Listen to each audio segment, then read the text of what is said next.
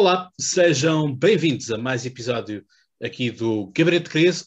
Olá, caros ouvintes, sejam bem-vindos a mais episódio do Podcast Conversa. Pois é, aqui estamos nós em mais uma entrevista em que vamos multiplic multiplicamos, é? portanto, Podcast Conversa e Gabinete de Crise do Politank, e portanto, é a representação do Politank que está aqui, o, uh, oi, este lado, uh, o Emanuel, uh, portanto, está deste lado aqui do, do ecrã. E vamos hoje, a isto. Exatamente, vamos a isto. E hoje, enfim, Emanuel, abrimos a caderneta de cromos e, e tiramos o, o, o, cromo aqui do, do José Pinto Coelho sem qualquer tipo de, de prejuízo. Uh, o José Pinto Coelho, que já cá esteve, portanto, isto a caderneta de cromos, é uma, são publicações que nós estamos a fazer no Instagram do Politec com todos os candidatos, portanto, vejam lá e vão colecionando os vossos cromos. Vão ver cromos de diamante e purpurinas e prata e bronze e ouro, portanto, edições especiais, é colecioná-los a todos já vão aí com algum atraso, porque ainda têm os cromos para colecionar da União Europeia. Uh, portanto, para aqueles que são do podcast Conversa, já lembram-se que em 2019 tivemos uh, com o José Pinto Coelho, uh, nesse, na, também nessa, nessa mesma entrevista, no ciclo de entrevistas que fizemos na altura. Quem é do Politank, recorda-se que o José Pinto Coelho esteve para estar na nossa cimeira em novembro, não esteve por motivos de saúde, sendo ele depois substituído pelo João Patrocínio, que tinha sido um, candidato às europeias e também cabeça de lista à Câmara Municipal uh, de Lisboa.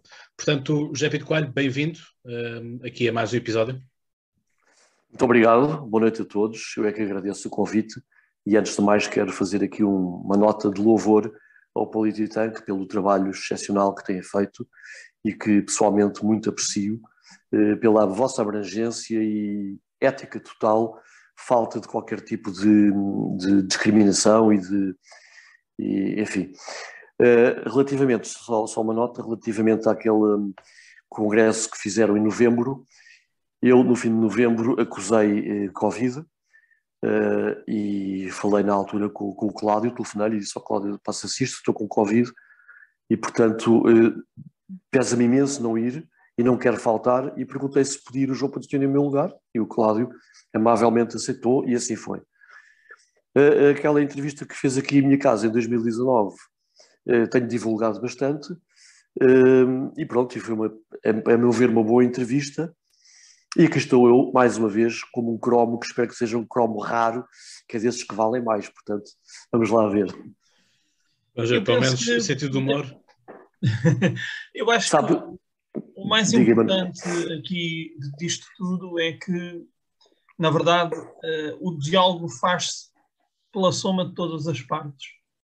Sem Depois, dúvida. as pessoas concordam com uma parte, concordam com a outra parte, ou não concordam com nenhuma parte, também há desses, e, e todos nós temos uma coisa que se chama responsabilidade, por um lado, e aceitação democrática pelo outro. Ou seja, a responsabilidade de dizermos o que pensamos dizermos aquilo que queremos e como queremos atingir.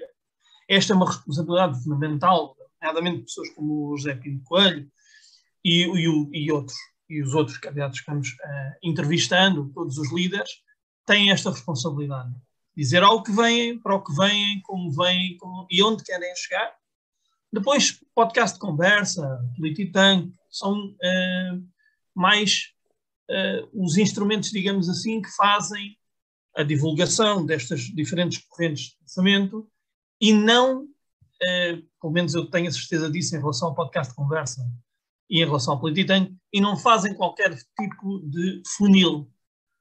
Eh, ou seja, o que eu quero dizer é, nem para o bem, nem para o mal. E agora as pessoas pegam no bem e no mal e metem de que lado quiserem. Para as pessoas da esquerda o mal está na direita, para as pessoas da direita o mal está na esquerda, e para elas todas o mal está no Polititank e no podcast de conversa. Mas não há problema, porque eh, se nós não tivéssemos a eh, disposição para discutir, teria, o Cláudio certamente não teria feito um podcast, já com mais de cinco anos, não é? E, e certamente não teria criado um think tank com outro podcast uh, chamado Gabinete de Crise, no qual eu tenho muito gosto de participar. Portanto, eu acho que isto deve ficar claro já aqui de entrada, para que não se.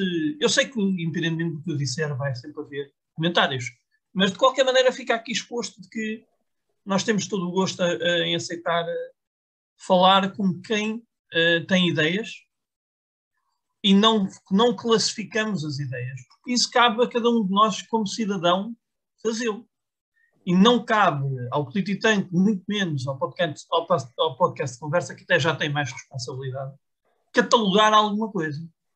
A gente divulga, pergunta, confronta, e agora vamos ouvir, não estamos aqui para me ouvir, estamos aqui para ouvir o José Pinto Coelho, e portanto eu vou passar aqui a palavra ao, ao Cláudio para ele começar já a abrir com as perguntas, mas eu queria deixar mas, isto bem claro. Mas, mas José, se quiser. Se me permitem só uma coisinha, um apontamento antes do Cláudio fazer perguntas. O Cláudio disse pelo menos o humor e ficou a meio.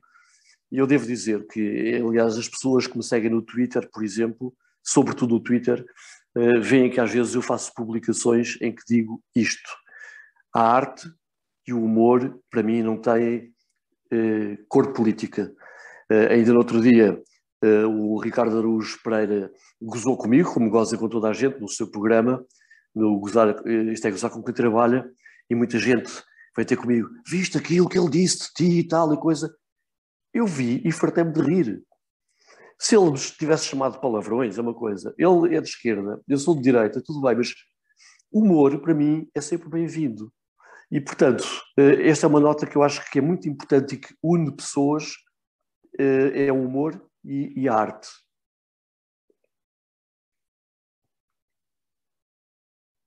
Muito bem.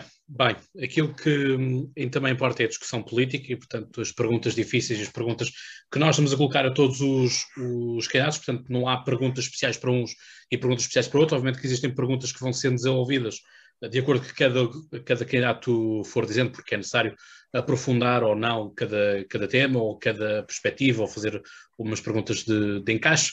E, portanto, aqui a primeira pergunta que fazemos é vacinação obrigatória, sim ou não? Vacinação obrigatória, fazendo clarificação que também fiz depois com, com o Bruno Horta Soares, em relação à Covid-19. Eh, não, de maneira nenhuma. Não pode haver imposições uh, nessa matéria, sobretudo perante uh, um, um, panorama que nós estamos a viver, e para as pessoas que eventualmente não saibam ainda, o ERGT é o único partido que assumidamente tem estado ao lado daqueles que chamam os resistentes, ou os respirantes, ou o que quiserem, uh, contra esta contra estas medidas em torno do Covid-19. Eh, as pessoas têm de tomar posições em relação às coisas. Eh, podemos ser amados ou odiados, mas a nossa posição é sempre, tem sido contra esta loucura a que eu chamei manicômio a céu aberto. Aliás, o, o Daniel Oliveira fez um artigo no Expresso com esse título precisamente, a gozar comigo, mas eu agradeci-lhe. Eh, e nós não podemos aceitar que umas um panorama como este, que é o coronavírus, o Covid-19, que está profundamente contaminado por motivações e agendas políticas, económicas e, sobretudo, obscuras, eh, e perante este panorama de vacinas que não estão suficientemente testadas, nem comprovadas, nem coisa nenhuma, ninguém pode ser obrigado a ser vacinado. Senão qualquer dia as pessoas são obrigadas a ter um chip, são obrigadas a andar de, de gatas por qualquer motivo. E tem de haver liberdade. E, e a pergunta que eu faço é apenas esta. Havendo liberdade e não havendo esta perseguição permanente aos não vacinados, eu só pergunto o seguinte: as pessoas que já levaram uma, duas, três doses de vacinas, que usam máscara, que se distanciam, que se banham em gel, etc., sentem-se, penso eu, supostamente protegidas. Então qual é o problema delas em que haja pessoas que livremente digam não, não quero ser vacinado? Porque esta política de eh, perseguição, de intimidação e de coação às pessoas para serem vacinadas. Porque uma pessoa como eu, que não vacinado assumidamente, perdi uma, uma boa fatia de liberdade. E como eu, há milhares e milhares e milhares de pessoas. Deixámos de poder fazer um grande conjunto de coisas que correspondem a liberdades fundamentais de uma pessoa e à dignidade de um ser humano. Mas pronto, isto é o preço de, de, das opções, das opções responsáveis, como disse o, o Emanuel. Somos responsáveis por aquilo que fazemos. Hum, é verdade que sim, uh, e nós todos, quando, quando fazemos escolhas, quer seja a escolha que o José Pinto quando fez ou a escolha que eu fiz, que são escolhas uh, diametralmente opostas, uh, não merecemos, nem eu, nem José Pinto Coelho, nenhum tipo de acrimónia pela nossa escolha. Porque eu tenho que lidar com as escolhas que faço. Uh, portanto, a mim pode-me acontecer qualquer coisa derivada da vacina, por exemplo, ter um efeito secundário, ter um longo termo, alguma coisa a longo prazo, poderá ser este, este o maior risco que eu corro. É? uma, uma vacina que foi, foi desenvolvida muito rapidamente e, portanto, tem os seus riscos, como tudo. É? O risco que eh, o José Pinto Coelho corre é um outro risco, mais, mais derivado da falta de, eh, da limitação da sua liberdade nos acessos a determinados uh, sítios, mas mesmo assim tem opções para além da vacinação e, portanto, que eu acho que é importante não deixar o cidadão sem saída, e eu que sou a favor da vacinação, sou contra, objetivamente, a vacinação obrigatória. Porque nenhuma vacina é obrigatória em Portugal, não me parece, não vejo porquê, até porque normalmente a maioria dos portugueses uh, fazem as coisas sem que lhes seja imposto. Portanto, todas as pessoas vão dizer, pá, segues este, és o carneiro, segues um, um determinado, uh, um, uma, uma, determinada linha, ou és um carneiro para o outro lado, segues outra, e já vai da polarização a que já vamos estando, infelizmente, habituados. E, portanto, mas, é... Manuel, desculpe, mas desculpe interrompê-lo, mas repare uma coisa: não há uma lei que obrigue a vacinação, por enquanto, por enquanto, certo. mas na prática, o que eles estão a fazer, eles, quando digo eles, estou a falar nos governantes, uhum. estão a obrigar as pessoas à vacinação. Porque toda a gente, penso que, que o Cláudio, penso que o Manuel e eu próprio conhecemos pessoas que, mesmo não se sentindo muito confortáveis em ser vacinados, viram-se forçados a isso, porque senão não podem sequer viajar e veja o que é que o Macron está a fazer em França. Ele já está a obrigar as pessoas a vacinarem, isso vai ser obrigatório. É o próximo passo. E penso que isso é absolutamente perigoso. E por isso aquilo que o ERG tem defendido é as pessoas serem livres a ver recomendações das autoridades sanitárias, há recomendações, e as pessoas livremente, conscientemente, responsavelmente, ou cumprem ou não cumprem. Ninguém pode ser discriminado por. Porque aquelas que cumprem supostamente sentem-se protegidas, portanto, não discriminem os outros. É só certo. isso. Certo. Vamos então agora virar a agulha completamente, uh, porque é, é uma hora e temos muitos temas, felizmente, para tratar.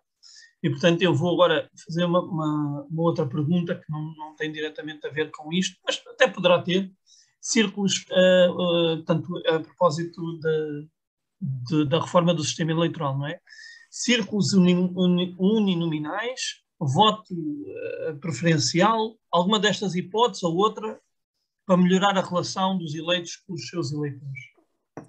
Uh, o ERG sempre defendeu, sempre, desde há muitos anos, esta parte, não só no programa político uh, global normal, como nos vários programas políticos eleitorais, o ERG sempre defendeu uma profunda revisão e alteração da lei eleitoral, porque achamos que é extremamente injusta e que beneficia os partidos grandes. Eh, já, para responder diretamente, nós não, não queremos uh, círculos uninominais, porque isso acaba por ser uma espécie de caciquismo em que teremos depois, futuramente, um, uma Assembleia da República a laranja e rosa. Porque, evidentemente, vão ganhar sempre, se fossem uninominais, sempre esses, esses dois partidos. Eh, resta dizer o seguinte: nós devemos todos ter consciência de uma coisa, eh, votemos num ou noutro partido ou na abstenção, não importa, devemos ter consciência de uma coisa que é, é o mínimo de, de noção da realidade. Quem ganha eleições ou quem entra na Assembleia da República não são os partidos que têm ideias melhores ou melhores programas ou que se distingam por outras razões quem ganha eleições ou quem entra na República são os partidos que têm mais meios, ponto final. E estamos a falar em meios financeiros, em meios mediáticos, em colo da comunicação social, porque uma pessoa pode ter um ótimo produto, mas se ninguém conhece, ninguém vota naquilo que não conhece ou que conhece muito mal. E esse tem sido um grande drama. E por isso, para tentar ser muito objetivo, o que o ERG sempre defendeu foi não haver círculos os 22 círculos eleitorais que existem. Porque isso é uma, pronto, eu entendo, é um mecanismo eleitoral. É, vale o que vale. É, é, é, pronto, é discutível. E nós queremos um único círculo eleitoral que compreenda todo o continente, as ilhas e eh, a diáspora. Porque aí não há dispersão de votos. Todos os votos contam. Um partido, se não tiver, por exemplo, se não chegar aos 22 mil votos, eventualmente, em Lisboa, depende da abstenção, não consegue eleger. Se, se fosse só um círculo, todos os votos contariam sem dispersão. Depois, defendemos o fim do método de onde, que também é mais um método que privilegia os partidos maiores, que ao fim de um deputado eleger o segundo já é mais fácil, o terceiro e sucessivamente. Deve ser um método estritamente proporcional. X votos, deputado. E, e, fora isso, defendemos uma legislatura de seis anos, porque senão vivemos sempre nisto que é, os, os governos eleitos eh, vivem um pequeno estado de graça, depois fazem políticas mais duras e depois nos últimos, no último ano e meio fazem políticas eleitoralistas demagógicas e por aí fora. Achamos que eh, eh, mandatos de seis anos são mais eh, eficazes, mais sérios e acaba por eh, evitar a tentação da política eleiçoeira. Por outro lado, e para complementar, também defendemos uma eh, profunda revisão na lei do financiamento de campanhas e dos partidos políticos. Uh, achamos que todos os partidos, sem exceção, devem ter uh, subvenção estatal. Todos. Porque, imagine, nas últimas eleições, o partido menos votado foi o MAS, que teve 3 mil e tal votos. Eu, como calculo, eu detesto a extrema-esquerda, mas, mas tem que ser razoável para todos.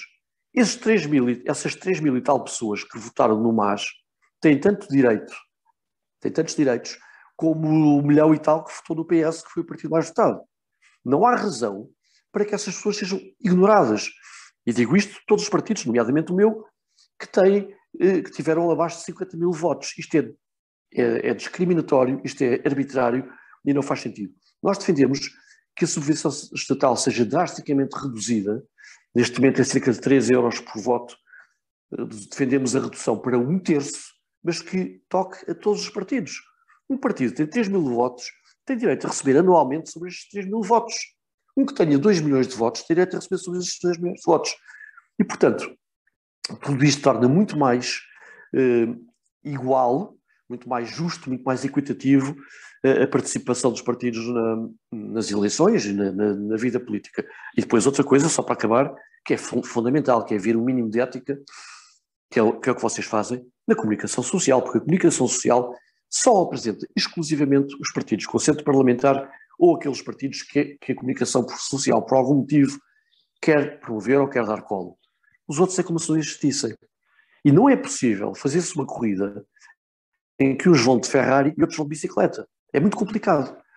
Portanto, esta é a nossa posição. Bom, ehm, enfim, eu acho que toda. Isto foi aquilo que eu também já tinha dito na, na Cimeira do Politank, que é todos começam pequenos, não é? a gente conhece, começa com zero e depois vão, vão progredindo, não é? Portanto, eu acho que é preciso também arranjar sempre, sempre formas. Aliás, ao lado do João Patrocínio, por exemplo, estava o Bruno Horta Soares, da Iniciativa Liberal, não é? Portanto, a Iniciativa Liberal também começou, começou com, com uma pessoa, não é? Portanto, aquilo que eu por, por se expandir. Portanto, eu acho que os, todos os partidos, obviamente que há sempre limitações, uh, pagamento de cotas, financiamentos, pessoas que são mais Uh, gostam mais de estar no terreno, outros gostam mais de ficar por casa, porque em todos, em todos, todas as coisas acontecem assim, existem sempre aquelas pessoas que dão o corpo ao manifesto e depois as outras ficam em casa.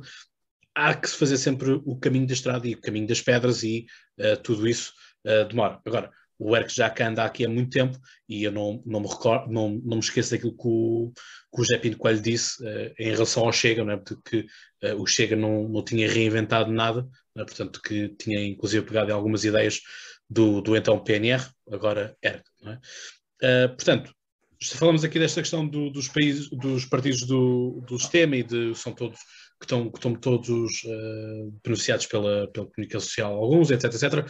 Agora aqui a questão é, a que é que se deve esta estagnação, ou não existe estagnação uh, económica e social em Portugal? Portanto, quais são os fatores que contribuíram para isto e, obviamente, solução para isto? Bom, eh, são muitos fatores, talvez assim de modo simplista eu pudesse resumir talvez em dois. Eh, como digo de modo simplista e quase que a pensar em voz alta, eh, naquilo que eu tenho considerado, o partido tem considerado, mas agora, perante esta pergunta, eu diria: são dois. Por um lado, a Constituição, que é uma autêntica camisa de forças ao desenvolvimento de, de Portugal. Porquê? Porque é uma Constituição datada, com, com profundos, profundos traços marxistas, eh, porque só, só passados anos é que se retirou da Constituição, que até tornou célebre aquela frase de Mário Soares, pronto, mete-se o socialismo na gaveta, porque no preâmbulo dizia que Portugal era um caminho em vias rumo, rumo ao socialismo. E, portanto, é uma, uma Constituição marxista e com imensos artigos, tem quase 300 artigos. E além disso, tem artigos que são eh, absolutamente blindados. Diz, nisto não se pode mexer, ponto final. Não se pode, acabou-se, é assim. E só pode a Constituição ser mudada com eh, alguns artigos, com dois terços da Assembleia da República. E a Constituição tem tantos artigos que qualquer coisa que se queira mudar neste país não pode, porque a Constituição não deixa. E lá vai ao Tribunal Constitucional, eh, é analisado, vem manega, e, e, e portanto, nós defendemos uma Constituição minimal, o mais simples possível e absolutamente fundamental. Não existem constituições neutras, isso é impossível. Não existem regimes neutros, isso é impossível. Mas, na medida do possível, o mais neutral que se consiga. E só se consegue isso com uma Constituição que seja o mais minimal possível. Ou seja, com aquilo que é absolutamente basilar e fundamental. Porque, de resto, depois há todas as leis orgânicas, e todas as leis, e todos os espaços, e todos os. Por isso é que há, há todo um conjunto de é como as artérias, as veias, os vasos capilares e por aí fora. Isso, isso é um dos fatores. Outro fator é que, eh, gosto ou não, a verdade é que estamos num regime, gosto ou não disto que eu vou dizer, ou concordo ou não, estamos num regime que está, é corrupto até, até à medula. A corrupção é endémica em Portugal e está cada vez mais eh, eh, profunda e à descarada de tal maneira que as pessoas já quase que encolhem os ombros. De vez em quando há um ou outro caso que, que é mediático, mas resulta sempre na detenção ou na punição de um ou dois testas de ferro e os grandes tubarões continuam impunes. E, portanto, enquanto estamos a viver num país onde a Constituição não permite, onde a corrupção é endémica, e essa corrupção afeta tudo. Afeta as autarquias, afeta os, os, os os concursos públicos, afeta a própria justiça. E a justiça que não funciona, se a justiça não funciona, ninguém está disposto a investir num país, os nacionais, naturalmente, ou os estrangeiros, onde a justiça não funciona. E por isso, eh, e, e isso tem criado um fosso cada vez maior, eh, assustador, entre os muito ricos e uma classe média cada vez mais esmagada e encostada à pobreza. Basta ver o que sucedeu nos últimos anos que cresceu em 12 mil, salvo erro, o número de milionários em Portugal, e temos neste momento 20% de pessoas encostadas à pobreza, e por isso, isso, isso para mim são fatores. Ah, e depois há um outro, agora que, que não posso deixar de falar, que foi o desmantelamento do nosso, do nosso tecido produtivo, eh, por imposição da União Europeia. Quer dizer, nós estamos maniatados de mãos e pés, e com uma dívida, eh, um déficit de 130% do PIB. Quer dizer, tudo isto, por isso é que eu comecei por dizer, há um conjunto de situações. Eu resumiria dois, na corrupção, porque isso aí abrange tudo, e na Constituição, mas já aqui falei de mais algumas facetas, tudo isto gera um caldo em que já não há remendo possível, não há remendo possível. Por isso é que não era que dizemos, é preciso substituir o regime, substituir a Constituição, porque senão não há argumento possível. N não podemos esperar que do sistema, e repare, quando eu digo sistema. Então, mas e trocamos todo... pelo quê? Já lá vou. Eu vou responder diretamente a isso. Quando, quando eu digo sistema, não estou a chamar nenhum palavrão, porque sistema significa todo o conjunto de é estrutura de poder. Hoje há um sistema. No antigo regime havia um sistema. Trocamos porquê? trocamos por aquilo que as pessoas quiserem e puderem. E que pessoas é que querem e podem. Como é que isso é possível fazer? Só havia duas, soluções.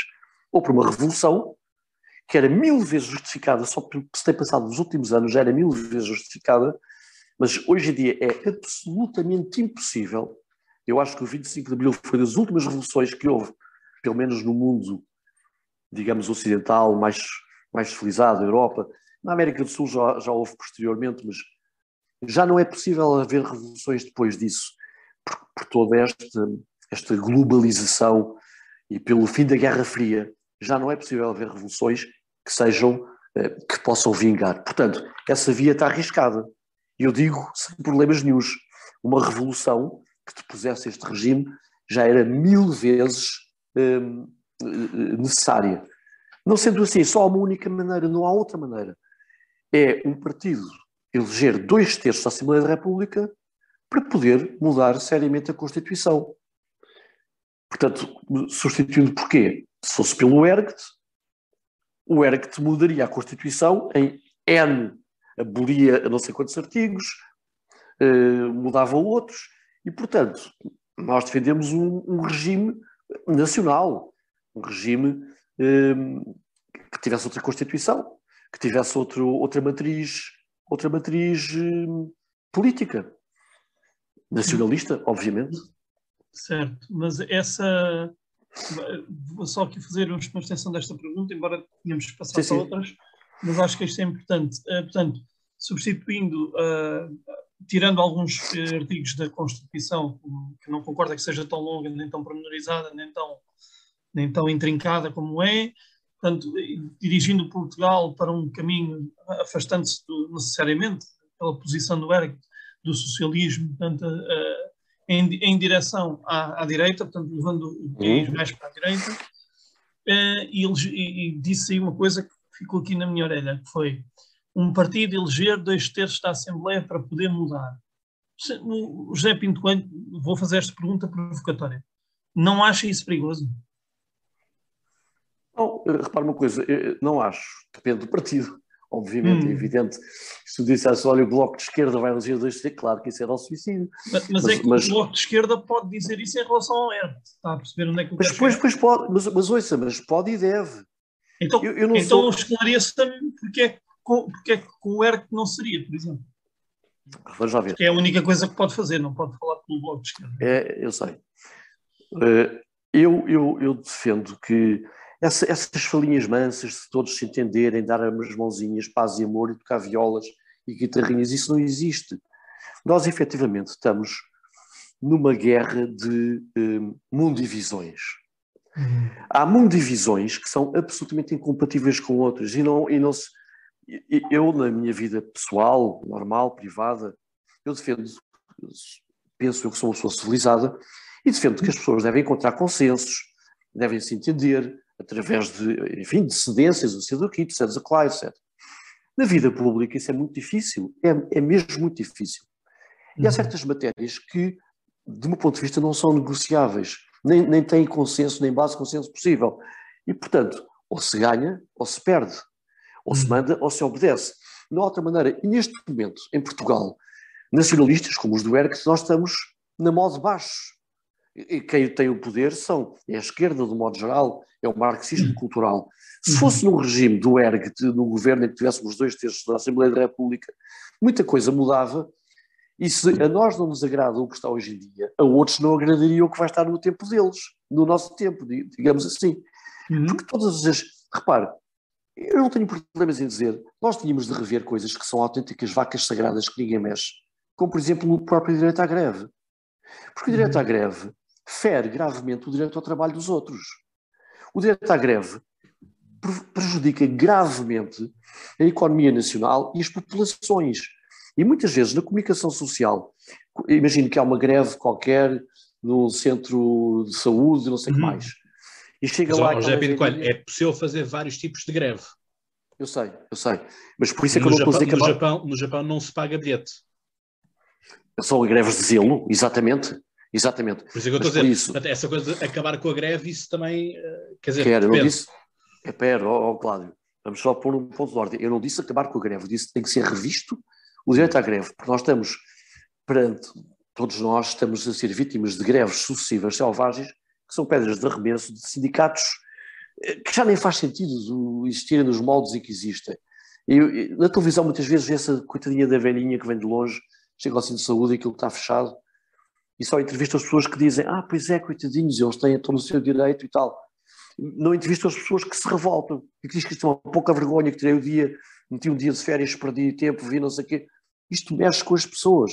E por isso, Cláudio, eu não estou a dizer acabar com a greve, estou a dizer é rever profundamente.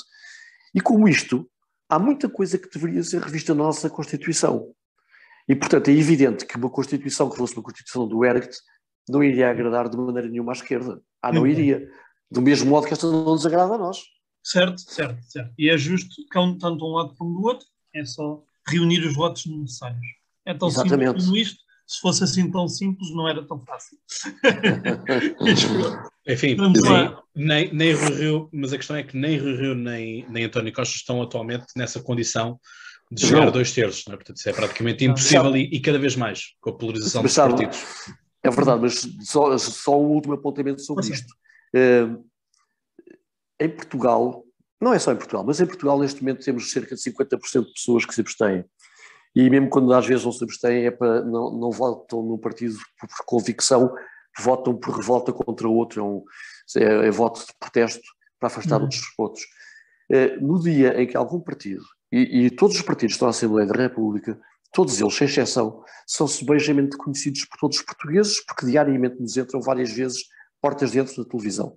Toda uhum. a gente em Portugal conhece os partidos que lá estão. E nenhum deles, nenhum, conseguiu conquistar a abstenção.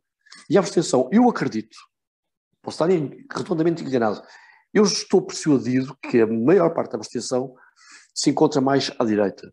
Os micro, pequenos e médios empresários que trabalham dia a dia, sol a sol, para pagar os seus impostos, para conseguir manter o seu negócio, para pagar ao, aos empregados, e estão-se a marimbar para a política, porque já não têm pachorra para isto. Regra geral, um até é assim. Conservador, conservador no sentido de que não deixa-se ficar, não é? Ou passo que a esquerda, regra geral, é mais revolucionário, portanto, toma ação. Exatamente. Deixa-me pegar aqui neste ponto que o José Pinto Coelho referiu para passarmos à próxima pergunta. O que fazer em relação à carga fiscal e aos baixos salários? Soluções de taxação e aumentos salariais. O que é que o ERG te propõe? Qual é a visão do ERG? Eh, nós entendemos que não, não, não dá para mexer apenas num aspecto ou noutro quando tudo está bastante podre. Tem, tem de se fazer tábua rasa das coisas, mexer só na carga fiscal ou só no aumento salarial, nada resulta. E vou dar um exemplo muito prático. Eh, fala-se em aumentar o salário mínimo para 700, para 800, 700, para 800, para 900, para 1000, parece um leilão demagógico de quem dá mais. Eh, e o que é que vai resultar disso? Vamos ser, eh, vamos ser sinceros. Vamos imaginar que o salário mínimo aumenta para 800 euros. Isso é um pesado encargo para as empresas, privadas e públicas, mas para privadas é um pesado encargo porque um funcionário não custa 800 euros, vai custar pelo menos uma vez e meia isso. Ou seja, as empresas vão ter de aumentar os preços dos seus produtos e, por conseguinte, tudo vai aumentar. E, na verdade, para o assalariado, para o funcionário, para o empregado, tudo fica na mesma. Aumentou o salário mínimo, mas aumentou, aumentou tudo o resto. Aumentou o preço de. aumentou o custo de vida, e aumentaram os impostos, e aumentou o combustível. Portanto, Mexer só no salário, que é para agitar à frente das pessoas e dizer, olha, estão aqui 800 euros, é uma falácia, porque a seguir tudo vai aumentar e vão ficar todos na mesma. E é surreal o que se passa em Portugal, com os, o preço de arrendamento de casas e com os preços dos impostos indiretos e por aí fora. Portanto, onde é preciso mexer é na, na vertente fiscal. É preciso baixar drasticamente os impostos. O ERC defende a baixa do, do, do IVA máximo para 19%, nomeadamente porque isso iria beneficiar toda a faixa da fronteira com a Espanha, porque há uma sangria, uma fuga autêntica de consumo do lado português para o lado espanhol, precisamente porque lá as coisas são mais baratas, e portanto, fixando o IVA máximo a 19%, ia ser uma grande ajuda. É, é, é, é tão importante como isto. É, as pessoas, mesmo com o salário mínimo atual, se o IVA baixasse, eh, compravam as coisas por, por, por mais barato. Portanto, já era, na prática, um aumento do, do poder de compra, baixar o custo de vida, né, na prática. Portanto, baixar drasticamente os impostos. em sede de IRS, em sede de IRC. Obviamente, nós defendemos que haja escalões no IRS. Obviamente, o não haver escalões é de uma. Entendemos que é de uma selvageria liberal, não tem pés nem cabeça. É evidente que o que ganha mais é, um, é uma, é uma questão de justiça social, de redistribuição. A pessoa que ganha mais tem que contribuir mais do que aquela que ganha menos. Isso para nós parece-nos absolutamente evidente. Mas, para todos os efeitos, entendemos que os impostos devem ser baixados em todos os escalões, tanto para as empresas no IRC como para os particulares no IRS. E a pergunta seguinte, a, vossa pergunta lógica é. Posso, posso ser eu a perguntá-la? Que é a pergunta de um milhão de dólares, que Exato. é muito mais que um milhão de dólares, é como é que se paga? Pois, exatamente, já sabia disso e portanto, já, já aqui está da minha manga. Como é que força, se força. Isso? Repare, o dinheiro existe. Nós, é muito ingrato dizemos que Portugal é um país pobre ou miserável, com dificuldades, porque há países que realmente são. Não há direito achar-se que não há dinheiro, há muito dinheiro. Agora, veja-se o seguinte: quantos milhares e milhares e milhares de milhões e milhões já foram enterrados justamente no poço sem fundo da corrupção? O que, o que se tem esboroado, o que tem sido mal baratado, o que tem desaparecido deste país, o que já se enterrou na TAP, o que já se enterrou na banca, o que já se enterrou em tantos sítios, os privilégios dos políticos, e vão-me dizer, ah, mas isso é só uma gota d'água. É, é uma gota d'água comparado com, com, com, o nosso PIB.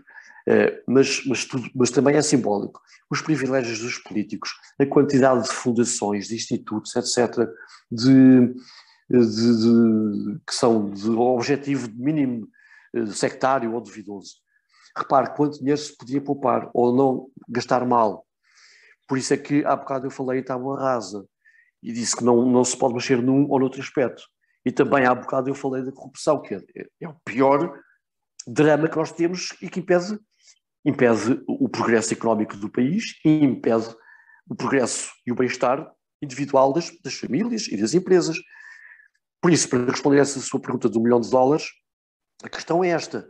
É uma coisa que leva tempo, eu sei, mas há muitas gorduras do Estado por onde é possível cortar e acabar de vez com a corrupção. É, de vez é impossível. Corrupção sempre existe enquanto o ser humano existe.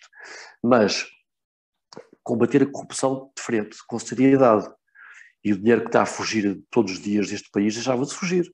E haveria dinheiro, não tenha dúvidas. E depois há dinheiro muito, muito, muito, muito mal gasto. Muito mal gasto. E por isso, é uma questão de distribuição do dinheiro. O dinheiro existe, está aí é mal gasto nestas fundações e observatórios e associações. É muita coisa. Mas, mas ouça, está a falar mas, do, mas são estas fundações que também dão bolsas de, de mérito e de estudo e de investigação tá, e tudo mais. Eu não estou a dizer que tudo é mal em tudo. Até porque, é que os... José Pinto Coelho, vou-lhe fazer aqui um, um spoiler alert, que é o, o Polititank é uma associação e, como é óbvio, vamos recorrer a todos os fundos possíveis para fazermos o nosso trabalho. Mas, ouça, eu não disse cortar com tudo isso, disse há muitas fundações e associações, etc., que temos que averiguar se são realmente úteis ou se estão só a encher os bolsos de alguns. Mais uma vez, eu não estou a dizer cortar com tudo. Há bocado também mas, disse mas, por acabar... exemplo, que, que, fundações? Que fundações é que acabamos, por exemplo? É preciso, ouça, não sou eu que sei aqui à partida, porque já não, não tenho a lista das milhares de fundações que existem, mas há N fundações que servem para, que são uma maneira de enriquecer os bolsos de alguns. Mas, são, mas quais? Ser... Ouça, é, é, que não, é, que não, podemos dizer isso, é que senão eu também começo a dizer que os partidos servem para enriquecer os bolsos de toda a gente. Ah, e, não... e, muitos servem, e muitos servem. Não, mas a questão é que eu não digo porque eu não, não fiz nenhum estudo empírico uh, relacionado com isso. Sim, sim, eu também não, eu também não, uh, não fiz nenhum estudo empírico, mas uh, são situações que tantas vezes vêm a lume. Mas quais? E, e, eu não lhe sei dizer aqui nenhuma. Não sei Mas, José, se vem a lume. Nenhuma, eu, ouça, eu neste. Você acha que eu tenho memória para tu? Olha, eu neste momento só lhe sei dizer o nome de duas fundações, Mário Soares e Oriente. Ah, só existem essas, não me lembro de mais, quer dizer, mas de certeza. Carlos Gulbenkian. Vamos lá ver. Neste sistema que é absolutamente é verdade. Neste sistema que é absolutamente corrupto, há imensas fundações que até são feitas só para ser uma, uma, uma fachada para desvios de dinheiro. Aliás, havia uma, porque, há coisas que não é preciso estar a fazer estudos que, que são coisas que se sentem. Aliás, até havia mas, a, mas a Fundação do Oriente fez, fez desvio? Os... Eu não, não tenho nenhuma prova disso, não tenho nenhum... Não, tô, tô, pronto, não ok, tenho nenhum... quer perguntar? Não, não, não, não tô, eu não estou eu não estou a folarizar. Okay. Aqui há uns tempos fez-se uma piada em que quando o Sócrates foi preso, o Mário Soares, é uma piada que, ou em cartoon talvez, havia aí os, os bonequinhos com umas legendas e o Mário Soares virava-se para o Sócrates, devias ter feito uma fundação. Compreendo, portanto, há, há esta percepção, não é preciso estudos, há uma percepção de que de facto existem várias fachadas. As pessoas falam nos offshores, sim senhor, há offshores, que, temos que, que estancar essa sangria, mas há coisas que não são offshores, mas são fachadas para lavar dinheiro, para meter nos bolsos de alguns, porque há pessoas que estão cada vez mais ricas. Nós temos em Portugal milhares e milhares e milhares de milionários, novos milionários. Nós não enriqueceram a trabalhar no duro. Não podemos ser ingênuos. Agora, se me pergunta a mim qual fundação, quais fundações, não sei. Aquilo que eu digo, e que o programa pronto, do partido mas, diz... Mas, mas é o, ERC, o chega tem que ter mais cuidados a, a, dizer, a dizer não isso. A ver, eu não tenho nada a ver com outros partidos. Não, mas estou a dizer tenho... que o Chega, o Chega também vinha com, também vinha com, com essa coisa, depois queria mais mas apoio para os. Não, estou, estou apenas a dar aqui um enquadramento, que não, não é uma ideia isolada. Eu, eu, aquilo que nós dizemos é que, eu sei, tem de haver, tem de haver aqui é uma fiscalização muito mais séria hum. é, sobre todas essas fundações, observatórios, institutos, etc. É só isso. E aí, é aí, aí também se pode poupar dinheiro. Mas atenção, mas isso nem sequer é o grosso da fatia. O grosso da fatia chama-se corrupção. Certo. Isso aí pode então, ser, então pode vamos ser agora... fachada para algumas corrupções. Certo. Eh, temos, temos cerca de mais 20, eh, 25 minutos, ainda temos aqui algumas perguntas para, para fazer e a que vai a seguir vai, pode continuar na, na, nessa linha de, de, raciocínio que está da, da fatia do, do dinheiro, etc, etc. Há uma grande fatia do, do, orçamento do Estado que vai justamente para o SNS, é? o Serviço Nacional de Saúde, uh, mas nós estamos a, estamos a assistir desde há muito tempo para cá, que é profissionais do, do, do público a saírem ora para o, o, privado, ora para o estrangeiro. Portanto, não é apenas no tempo de, de, de Pedro Passos Coelho, onde se fazia reportagens à porta do, dos aeroportos, a falar dos, dos, jovens portugueses que iam emigrar para Londres e tudo mais. Agora também, também os temos uh, para, para fora e tudo mais. A questão é, uh, qual é a visão do ERCT em relação a este uh, eh, SNS? Enquanto nacionalistas, portanto, não há privados, como é que seria esta questão? Seria tudo corporativo? Não, uh, nós entendemos que há lugar para os dois. Há lugar para o privado. Nós não somos nada desse género de. Nós não somos socialistas. Uh, nós temos um profundo, profundo respeito pela propriedade privada e pela iniciativa privada. O que entendemos como nacionalistas é que há certos setores vitais para a nossa soberania e economia que devem estar na alçada do Estado. Ainda que eventualmente possam ou pudessem ser privados, têm de estar tutelados pelo Estado. E falo, por exemplo, de eh, recursos naturais, falo de transportes, de comunicações, eh, eh, energias, etc. Isso nós defendemos que o Estado tem de se tutelar está na mão do Estado, mas não impede que haja também o setor privado no mesmo, no mesmo âmbito. Por exemplo, na educação, deve haver um ensino do Estado tendencialmente gratuito, mas isso não impede que não possa e deva haver instituições privadas de educação. Do mesmo modo, na, na, na saúde, deve haver um SNS tendencialmente gratuito, mas isso não invalida que possa e deve haver hospitais privados. O que não pode acontecer é que os privados acabem por ser um sugador, nomeadamente até de médicos e tudo, e que deixem o SNS eh, com um serviço miserável. E, portanto, tem de haver investimento no SNS e, mais uma vez, tem de ser investimento eh, controlado, não pode ser eh, não pode ser um mal baratar de, dinheiro, de dinheiros públicos. E, mais uma vez, eu não vou acusar nada nem ninguém, mas também existe uma percepção que muito, muito dinheiro é muito mal gasto no SNS. Pronto, não estou a fazer acusações. É, é preciso controlar melhor as contas dos nossos bolsos, que são pagas por todos nós.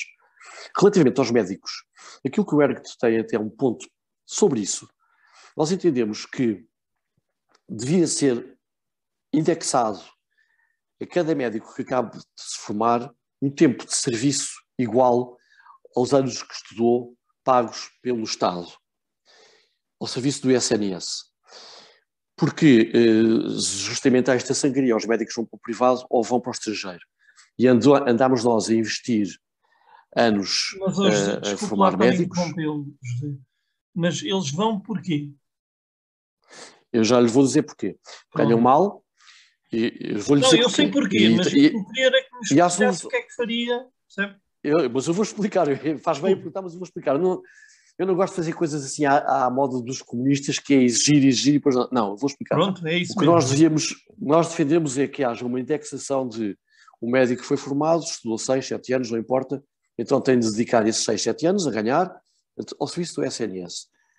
Mas não podemos obrigá-lo, as pessoas são livres, muito bem. Quer ir para o estrangeiro, vá. Quer ir para o particular, vá. Mas então tem que pagar ao Estado aquilo que foi investido nele. Portanto, há essa solução. E porquê é que eles vão para o estrangeiro, não sei o que mais? Porque ganham mal.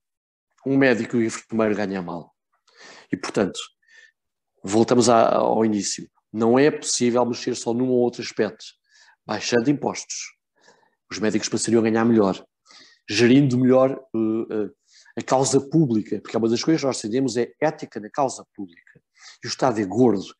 E existem, Cláudio, é assim, eu não vou particularizar, não vou folarizar, mas é uma coisa que é, toda a gente sabe, é uma percepção comum, que existem taxos, taxinhos e taxões e, e, e, e empregos claro a mais em vários sítios. Pronto. E, portanto, Aliás, este, este foi o melhor governo da, da, democracia, não é? E, portanto, eu podia dizer, ó oh, Cláudio, não pode fazer essas afirmações, quer dizer, há coisas que nós não fizemos um estudo, mas podemos, porque não, não, não, não mas, aqui, mas esta pode porque é efetiva. Foi mesmo. Esta é efetiva. As nomeações, as nomeações mais ministros. Mas não é só, ou seja, mais ministros, este, mais nomeações. E, e mais assessores mas, e consultores. Mas não é só este governo, tem sido. Mas não é só deste governo. As empresas públicas nem, eh, são sempre deficitárias porque justamente são albergue de, Dos funcionários de pessoas públicos. com cartão do partido, com a Eu não estou a falar do funcionário público, do coitado do, do que está ao balcão, do, não, estou a falar é do, dos grandes cargos que são criados para estes e para aqueles e para outros. Isto só é compreensível. Então o médico forma-se e quer é fazer a sua vida, quer se valorizar. Mas é preciso então mexer na carga fiscal para que possam ganhar melhor. E entretanto temos este, este, esta proposta, que é os médicos têm de estar ao serviço do SNS um número de anos igual àqueles que o Estado investiu neles. Podendo, opcionalmente, se não quiserem, são livres. Eu quero ir para a Austrália. Sim, senhor. Eu quero ir para, para um hospital privado. Sim, senhor. Mas então tenho de restituir aquilo, aquilo que foi gasto com o suposto o seu não é posto escolar, o seu posto universitário. Tão simples quanto muito isto. Bem. É uma muito proposta. Bem. Pronto, muito bem. Fica, fica a proposta do Herto, acho que mais claro não podia ser. Uh, portanto, agora vamos passar aqui uma pergunta que todos nós já sabemos a resposta, mas não vamos deixar de a fazer, porque fazemos a todos e, portanto, vamos fazer ao José Pinto Coelho também. Qual deve ser a relação de Portugal com a Europa? Mais federalismo ou mais, ou mais independência. Esta União quase Europeia... responde sozinha, não é? Já Mas está. se quiser desenvolver um bocadinho, esteja à vontade. Eu desenvolvo, eu desenvolvo. O, o ERGT é evidentemente contra a União Europeia, sobretudo uma União Europeia federalista. Nós somos contra. Agora vamos perguntar, então, mas pretendem sair? Pretender, pretendemos. Podem sair? Não, não é possível. Nós não somos inconscientes. Neste momento é, é totalmente impossível sairmos da União Europeia. Morríamos no dia a seguir o mal está feito. Temos é que devagarinho ir folgando os laços que nos estão a atar de mãos e pés. Havia antigamente, como todos sabem, a Comunidade Económica Europeia. Uma Comunidade Económica Europeia que protegesse os interesses dos europeus a nível económico e de, de transações e de deslocalização de pessoas e bens, tudo bem. Agora, quando começa a entrar na tentação de fazer o federalismo de um super poder que tem mais poder que as constituições nacionais, isso não podemos aceitar. Portanto, nós somos frontal e inequivocamente contra a União Europeia, sobretudo esta União Europeia cada vez mais federalista, totalitária, porque é totalitária. E eu, eu pessoalmente acho que é impossível prever quanto tempo é que demorará, mas uma construção como estas, que é artificial, um dia vai ruir, não é possível manter. Fiquei felicíssimo com o Brexit, felicíssimo, até quase que entrei já em euforia, achar que isto ia ser um efeito dominó, não foi ainda, mas quem sabe um dia sai a Polónia, sai a Hungria, sai. Bom, eh, portanto, menos federalismo, muito menos não. Independência total, nós defendemos uma Europa das Nações, ponto final. Esse, esse é o nosso modelo. Europa de Nações, que, por ser uma Europa, por partilhar de uma matriz civilizacional comum, pode e deve estabelecer N acordos sobre dos mais abertos eh, contextos, desde eh, ambiente, eh, economia, mobilidade das pessoas, sim, mas acordos livres, onde os países não sejam coagidos e não sejam uns reféns de outros mais poderosos. Vou fazer aqui uma, uma provocação ao, ao José Pinto Coelho, se não se Estou habituado, estou habituado. bem. Então é só mais um dia no escritório para si. É, é para mais um dia para a reforma. Muito bem, muito bem. Não acha que, e diga-me sinceramente, não acha que Portugal foi um beneficiário de todos os fundos que vieram desde que entramos? E se foi, se acha que sim, uh, não, não pensa que quem distribui os fundos tem também direito a dizer: olha, tens aqui o dinheiro, mas tens aqui um, um determinado número de regras, condições para poderes aplicar este dinheiro. E não acha que esse dinheiro tenha contribuído para o desenvolvimento de Portugal neste, nestas últimas. Nestes ver. Ou seja, desde que entramos. Sim, é, é absolutamente, é absolutamente inegável que temos muito melhores estradas, melhores autoestradas, melhores infraestruturas. Isso é absolutamente inegável. Ninguém está a negar aquilo que entra pelos olhos.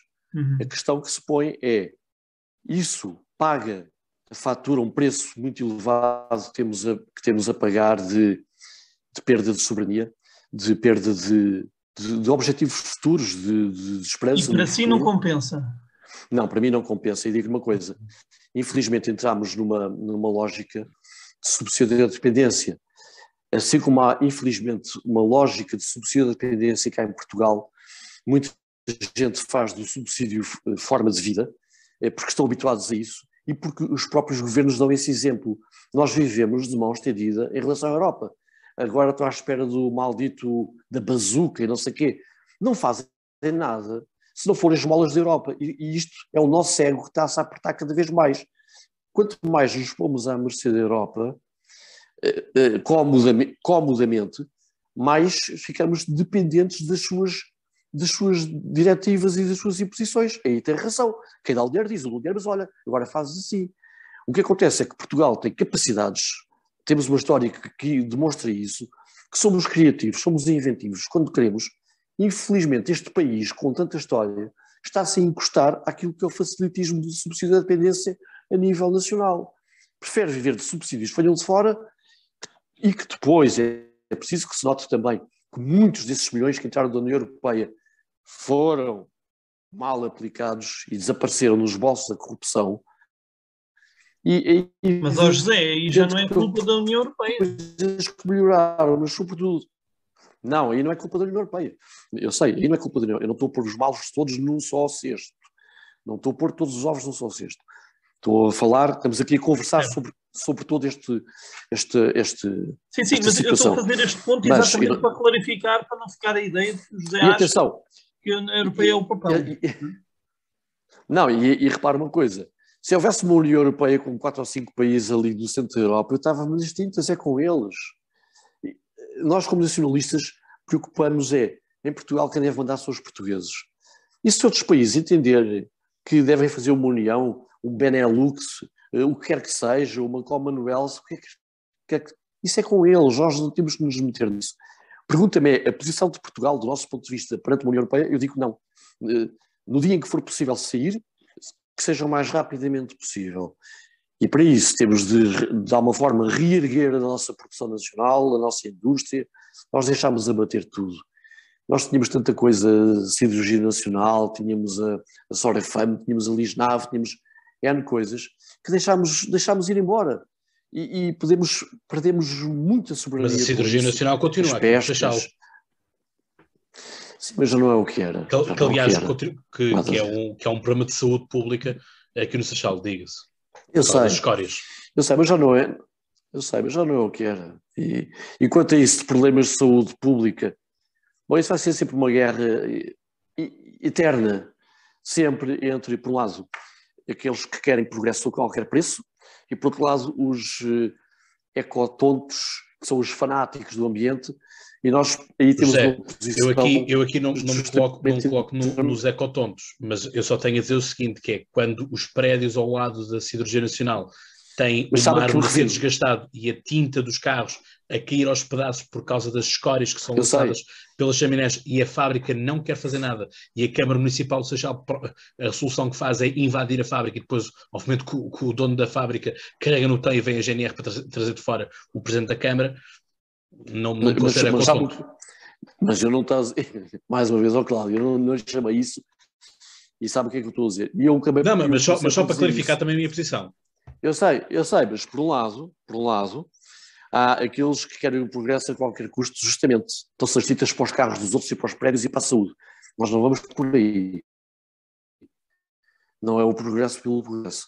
Mas também não vamos pelos ecopontos, e sabe o que é que eu me refiro, que são aqueles que não se pode fazer nada porque, por causa de, das abelhas únicas que há naquele sítio, por causa de um ecossistema.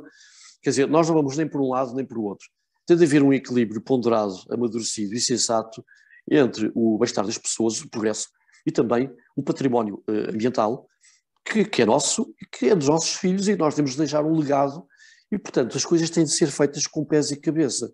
E é evidente que se uma fábrica está num sítio onde não deveria estar, não é, então não, não tem de estar.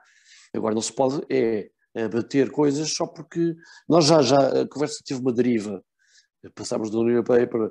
Não se pode deixar de fazer certas coisas só porque há ali um cardume de peixe que é único ou porque há ali umas florzinhas que são únicas. E é isso que eu chamo os ecotontos, mas não, eh, não estava a avisá-lo assim, nem pouco mais ou menos. Eu sei, eu sei, eu sei que não. Até porque nunca, nunca tive nunca tive uma posição nesse, nesse sentido, mas é assim, o José uh, elencou aqui só uma, uma pequena provocação Uh, que é o Zé, o José Pinto Coelho estava aqui a colocar uh, o ponto de que os portugueses são inventivos, são criativos e tudo mais. Uh, eu só estou à espera que os portugueses nacionalistas do ERC sejam também criativos e, e inovativos em relação à própria, própria estrutura, lá está, estamos há, aos anos a ouvir dizer que são, são um partido pequeno e que não, não conseguem fazer mais, portanto, das duas uma, ou não têm as características portugueses, ou não há vontade. Não, sabe uma coisa, eu, eu isso respondo de, uma, de outra forma. O facto de sermos inventivos e criativos e, e resilientes, porque é isso que caracterizou... Para a última pergunta. Diga? Antes de irmos para a, para a última pergunta ah, do... Ah, sim. O facto, justamente o facto de sermos inventivos e sobretudo resilientes, que isso faz parte também, é que permite o ERG ter de existir ao fim de 20 anos de tanta pancada que, que leva sistematicamente e de falta de, de de meios e de igualdade de circunstâncias, porque vejo a quantidade de partidos que já apareceram e desapareceram depois do ERG de PNR existir. Já houve muitos partidos com muito mais meios, o do Manuel Monteiro, o do Rui, eh, aquele MEP do, uh, daquele homem do, dos imigrantes, o Rui, já me lembro o nome dele. Não me recordo. Que era o MEP, uh, o, e, o MMS, etc. Muitos partidos apareceram. E os que existem, todos eles, sem exceção, à exceção do MRPP, mas que, que é o único que eu estou a ver, todos os outros, sem exceção, são partidos que vivem de coligações, vivem coligados uns com os outros, vivem coligados a fazer de muleta a partidos maiores e depois acabam sempre por ter um vereador aqui, um vereador acolá, etc. E o ERC te paga, não tem nada a ver com incompetência nem com nada disso, o ERC te paga um preço que nós assumimos, que é o preço de ser realmente antissistema. E, portanto, isso tem, isso tem consequências. Não há nada que não tenha consequências. E nós sabemos disso. Isso não significa que não alertemos as pessoas para dizer: atenção, há uma grande desigualdade, há um banimento político, há uma censura política, porque isso existe. Agora, não somos uns coitadinhos. Nós temos esta luta com resiliência, com a criatividade possível, se, com poucos Zé, meios. Vamos avançar porque faltam-nos 5 minutos. E pronto. Hum, portanto, com certeza. A, portanto, a, a mensagem, a, sim, a mensagem a mensagem está, está, está passada, aliás, eh, já foi assim basicamente que, que abrimos também o debate. Agora aqui a pergunta uh, final, que é, nós obviamente fazemos sempre a pergunta na lógica de o, o, partido, o partido em causa ganhar as eleições ou fazer parte de uma coligação uh, que, que, que, seja uma reforma que seja uma forma de, de, de poder uh, do governo. Agora aqui a questão é qual é, qual é ou quais são as medidas mais urgentes de se aplicar em Portugal? Percebo essa pergunta, mas depois desta conversa são tantas, tantas, são todas. Então eu diria simbolicamente, simbolicamente há duas. Uh, duas, uma de circunstância e outra de fundo. A de circunstância é justamente neste, nesta situação de dita pandemia, uh, se o ERGT fosse governo, acabava com todas as restrições, proibições e imposições passando-as todas a exclusivamente hum, hum, recomendações só. E, portanto, quem quiser cumpre, quem não quiser não cumpre, e estamos a falar a nível individual ou a nível coletivo. Um restaurante que queira ter só, atender quatro pessoas em cada mesa, é livre de fazer, depois o cliente vai ou não vai. Um restaurante que não queira cumprir, não cumpre e não pode ser punido por causa disso. A outra maneira do ERCT, e que é uma grande preocupação que temos, que é eh, a substituição populacional a que a Europa está a assistir e Portugal não é exceção, embora esteja mais atrasado e, portanto, não seja tão visível o efeito que, que se vê em França, Inglaterra, Alemanha, Bélgica e por aí fora. E, portanto, a primeira, primeira medida seria mudar a lei da nacionalidade, passando a consagrar os jus sanguinis como critério. E, e não haveria mais portugueses dados como portugueses administrativamente com papel a dizer que são portugueses, quando na realidade não são.